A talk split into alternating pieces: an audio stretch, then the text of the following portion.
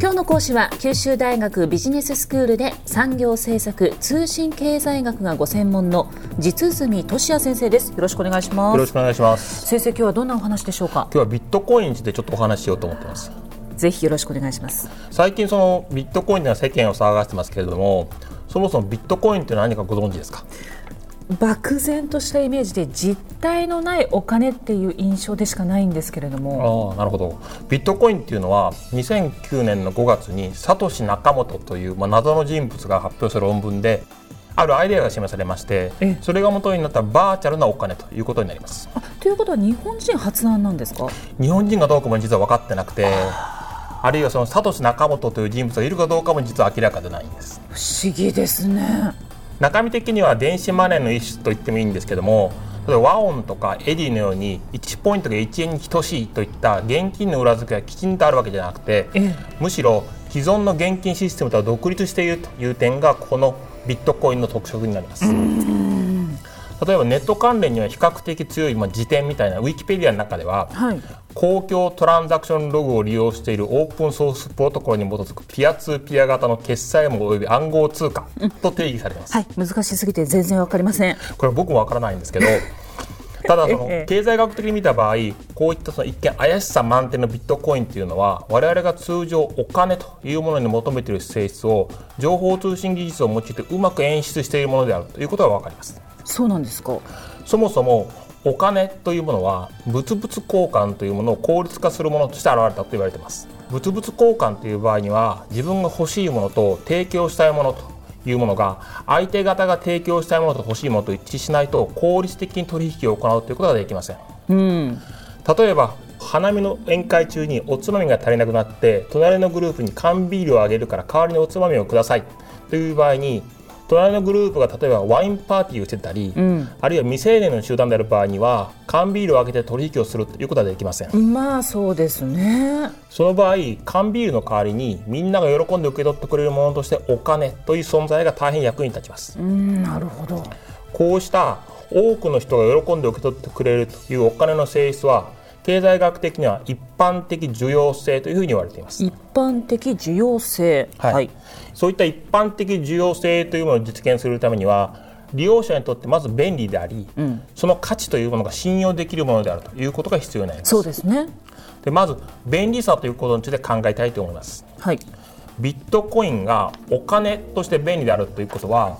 その利用が可能である地理的な範囲とかあるいは利用することが可能な店の密度というものに比例します。より多くの店で利用できるお金の方が少ない数のお店でしか利用できないお金よりも使い勝手が良いというのは当たり前です。そうですね。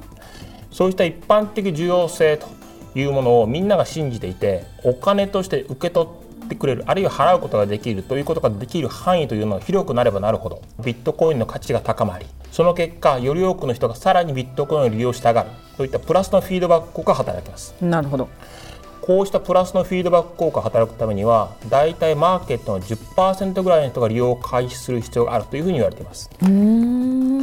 ビットコインの場合はすでに1兆円相当の価値が流通しています。そんなに大きな市場なんですか？そうです。これはビットコインが非常に安い手数料で送金を可能にする手段であるということに大きく依存しているんですけれども、ええ。海外送金を行う必要がある利用者にとっては非常に有効な手段となっています。さらに例えば旅行先で現金を使うケースが多いバックパッカーと言われる人たちも重宝されています、はい店頭でビットコインが使える場所というのも徐々に増加していまして例えばニューヨークのマンハッタンでは50か所程度東京でもバーの支払いや外国語教室美容サロンなどで利用できます。加えてドルやユーロといった従来からあるお金というものに換金することもできますからその場合利用可能箇所は全世界津々浦々ということになります。そういうことですね。そうです。ただお金としての価値が正しいものと信用されるためには偽造防止ということが徹底する必要があります。はい。こういった点に関して私たちが普段利用している日本銀行券には世界最高数字の印刷技術が採用されておりそれが偽造というものを困難にしています。うんこれかなり高い水準だということですよね。そうですね。そうした偽造の困難性ということがお金の不正使用や二重支払いということを防止して私たちは安心してその価値を信用することができています、はい、つまり中央銀行や政府が力を尽くしてお金の正しさ信用を保証することになります。それに対して国や中央銀行といった権威的な組織にとらわれない通貨システムであるビットコインはビットコインコミュニティ全体で取引を監視するという方法で偽造防止を成し遂げています。コミュニティということはそれはもうネットワーク上にしかないものってことですか？そうですね。ビットコインを使っている人たち全員でという意味です。実はこういった点がビットコイン技術の革命的な部分でコミュニティの中で情報技術を駆使した取引監視システムというものを自律的に動かすことで偽造を極めて困難にすると同時に偽造できるだけの能力を手にしたものが仮に出現しても、はい、そういった人はビットコインを潰すよりもビットコインの信用を維持するであろうということが期待できるフレームワークを作り上げています。つまりビットコインはお金として最低限の必要条件で便利さと高い信用の基準をクリアした新しい決済手段としての地位を確立しつつあるのではないかというのが私の意見です。とはいうものの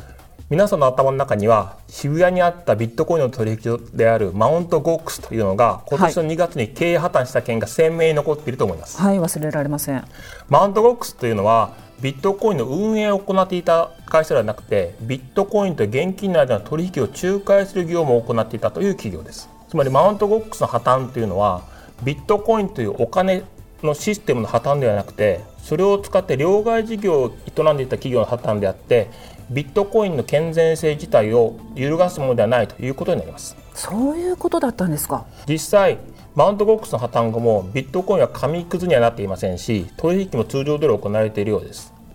インターネット IT を専門する経済学としてビットコインの今後の育成をしっかり見守っていきたいというふうに今考えています。うんそれでは先生今日のまとめをお願いしますビットコインというものはお金として最低限必要な利便性と信頼性をデジタル技術を用いて高度に満たしつつあります。そのため最近の事件にもかかわらずその利用シーンは今後どんどん増えていくことが期待されています。私たちはこの決済手段をいたずらに怖がることなくどううまく付き合っていけばいいのかというのを考えるべきだと僕は思います。え今日の講師は九州大学ビジネススクールで産業政策通信経済学がご専門の実住俊也先生でした。ありがとうございました。ありがとうございました。